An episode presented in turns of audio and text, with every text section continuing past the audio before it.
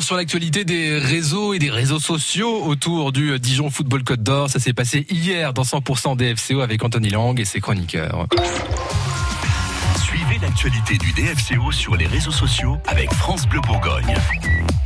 Supporters ont déjà renouvelé leur abonnement pour la saison 2021-2022 euh, sur euh, la page Facebook euh, Les Rouges. Je vous remercie de leur soutien. J'imagine qu'autour de cette table, certains ont déjà repris leur, leur abonnement. Non? Mon cas est un peu particulier. Il d'accord. Non, eh ben, je pars pour les études à Lille, donc bah, malheureusement. forcément, vous êtes après bonne de, de, fidélité.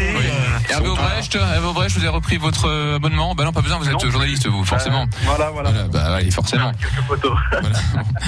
Bon, en tout cas, 1000 supporters, je me demande si parmi les 1000, certains ont été euh, les plus virulents vis-à-vis des choix pris par le coach ou si au contraire la règle de la majorité silencieuse et surtout solidaire a encore fait ses preuves. Euh, toutes les infos pour se réabonner sont sur la page des Rouges de toute façon. Euh, autre actu du jour, l'initiative des filles du DFCO organisée par les joueuses Noémie Carrage et Meryl Siri. Hein, les Olympiades du sport adaptées ont débuté au stade des, des Pousseaux. Plus d'infos sur le mur des filles en rouge.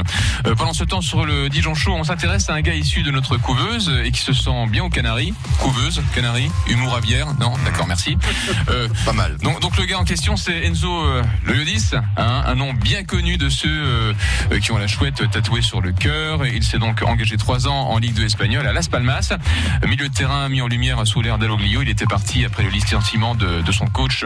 Il était parti à Wolverhampton. Et ça, c'était avant que la crise Covid ne lui coupe les ailes. C'est donc du côté de l'archipel Iber qu'il se tourne en espérant qu'il n'hiberde pas au quel humour, Anthony, quel humour.